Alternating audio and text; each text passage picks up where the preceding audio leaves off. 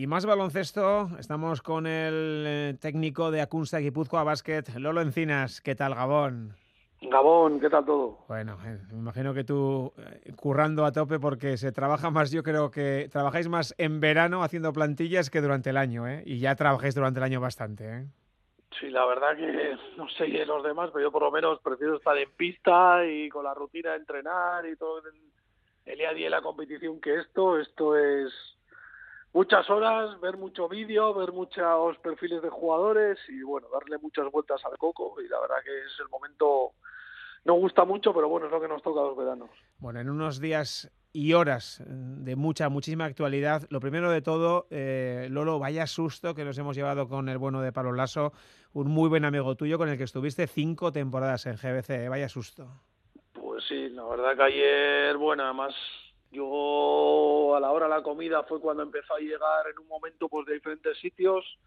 Eh, entraban mensajes y llamadas a la vez y no algo pasaba y cuando miré, bueno, cuando me entró un amigo y me dijo, oye, que Pablo, y bueno, lo vi, la verdad que el susto, bueno, pues ha sido grande, pero por suerte, bueno, parece que, va evolucionando bien. La familia que podía hablar, bueno, están ya más, más tranquilos y él parece que está en planta y poco a poco lo que tiene que hacer es pensar en él y en recuperar lo mejor posible. El baloncesto queda un poco aparte y sobre todo es el, el Pablo Lasso persona que es un gran tipo y que, que, se recupere lo mejor posible. Eso te iba a decir porque él lógicamente tiene que dejar el baloncesto durante un tiempo, eh, no está descartado ni mucho menos que pueda volver, pero ahora es la persona, es recuperarse 100% y luego ya, ya veremos, ¿no? Sí, yo creo que sí, un poco, bueno, los amigos y la familia es un poco lo que ya sabemos que él es bastante cabezón y que va a intentar cuanto antes la pelotita porque él está todo el día con eso en la cabeza, pero bueno, él habla con su hijo, ¿no? Que, que tenemos que hablar para que él, bueno, pues que esté tranquilo. Lo importante ahora es que se recupere él, a ver si podemos hablar con él cuanto antes y, y que se ponga bien y que pueda hacer vida normal. Oye, en un día en el que también se ha hecho oficial la marcha de otro técnico con el que tú has trabajado codo con codo, con Alex Mumbrú, ¿te ha sorprendido su marcha? Joder, pues la verdad que un poco un poco sí por lo que es Alex en Bilbao, ¿no? Yo he tenido la suerte de estar dos años con él, además fueron dos años muy intensos, el primero y el, eh, volver a la CB y el segundo el año pasado pues cuando pues nos mantuvimos última jornada, con lo cual fueron muy diferentes, pero la verdad que en los dos años aprendí, bueno, pues que Alex en Bilbao era más que, que un entrenador, un jugador, ¿no? Era algo más ahí en el club, en la ciudad, y bueno, pues la verdad que, que es una etapa, una decisión que ha tomado él, yo creo que, que él, mira, pues ha hecho una apuesta y ojalá ahora le salga bien y lo próximo que tenga, yo creo que le ha dado mucho ya a Bilbao Basket y ahora, bueno, hay que mirar adelante al final y que él donde, donde esté, que le vaya por lo menos igual de bien que ha ido yo creo en Bilbao, que ha hecho una gran carrera. Que, que está evidentemente por conocimientos, por experiencia, para coger un banquillo eh, y que no se me enfaden en Bilbao, ¿eh? de un equipo ya potente de ACB. ¿eh? Bueno, Bilbao al final será potente también, ¿eh? ya verás, lo porque será, van creciendo lo cada será, año, ¿eh? o sea, la verdad que, que yo desde luego los dos años que estuve allí veo un club fuerte, pero bueno, es verdad que Alex, yo creo que él ha marcado pues en estos años una línea de trabajo como entrenador, él está creciendo, es muy ambicioso y desde luego, bueno, está claro lo que dices, ¿no? Ojalá tenga un banquillo, sobre todo que él se sienta a gusto, que pueda trabajar bien y que le dejen trabajar y demuestre el, el, gran nivel que tiene. Que a mí la verdad que creo que es un entrenador de, un gran nivel. Oye, y en tu caso, Lolo, eh, bueno, pues ahí vas a seguir un año más en tu querido Guipúzcoa Basket, en donde también eh, llevas una buena trayectoria ya, ¿eh? Vas, bueno, a, vas vamos haciendo, a- vas haciendo camino también. Han sido muchos años de ayudante, ahora bueno, he estado el primero de, de entrenador jefe. La verdad que entrenar en tu casa y, y a tu club pues es un lujo, ¿no? La verdad que ha sido un año un poco diferente, ¿no? Tienes mucha responsabilidad porque, bueno, pues te sientes que además, pues que además es el, tu club, ¿no? Es tu casa y quieres que todo vaya bien. Bueno, ha sido un año complicado, pero vamos a ver si, si hemos podido ayudar a que esto siga para adelante, el club ahora mismo, que, es lo más importante, y a ver si podemos hacerlo mejor para la temporada que viene. ¿Y qué valoración hacemos de esta que ha terminado? ¿Se han cumplido las expectativas que os marcabais al comienzo de la, de la misma?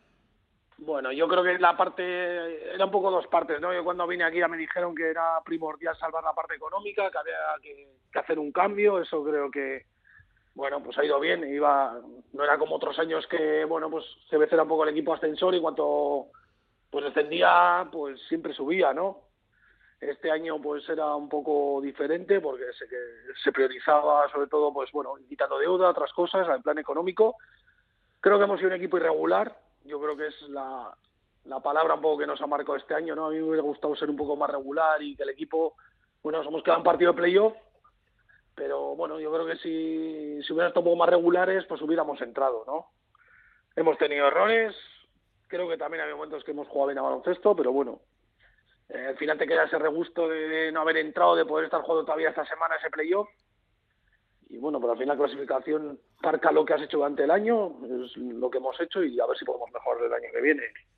Eh, evidentemente no se puede hablar de qué puede pasar el año que viene porque, como decías, estás ahí con esos trabajos de scouting, de, de vídeos, de, de, informes, no sabes tampoco qué plantilla vas a tener el año que viene, pero no sé, ¿la apuesta tiene que ser ya empezar a mirar, aunque sea de reojo a esa CB, o todavía hay que seguir echando eh, hormigón en los cimientos del club? Bueno, por lo que a mí me han transmitido, el club va a seguir echando hormigón, ¿no? Para, para seguir que, que, que se hagan fuertes esos cimientos, ¿no? Pero lo que también queremos, al final yo soy entrenador y quiero ganar cada, cada partido, hay que ser un poco ambicioso, no hemos venido aquí solo a que, bueno, pues el club hay que competir. A mí lo que, todavía lo que dices, vamos a ver si podemos hacer todo, bueno, pues un equipo que sea un poco más competitivo, ¿no? Que no tenga esos picos y el año que viene Ale va a subir su nivel, ya solo viendo los dos equipos que han bajado de ACB y ya con con las intenciones que están hablando, estamos en junio y ya hablan de, bueno, pues unos dineros que la verdad son un poco alucinantes para Leboro, más luego ya equipos que este año también habían subido algo el presupuesto, bueno, pues hay que intentar nosotros también mejorar un poco para competir con ellos y sobre todo intentar competir mejor. Creo que va a ser un año pues duro porque va a ser más competitivo y para eso hay que estar mejor preparados que este. ¿De cuántas caras nuevas hablaremos? De, de un montón, imagino, Uf. ¿no? Ni lo sabes. A mí me gustaría mantener algo de lo que ha habido este año. Además, creo que nosotros, bueno, pues hay una base que también el club me dijo, ¿no? Que unos perfiles de gente guipuzcoana que, que bueno, hay que intentar mantener. Ahora tenemos ya tres, tres jugadores guipuzcoanos que, que van a seguir. Y bueno, vamos a ver si hay alguien más que pueda seguir del año pasado.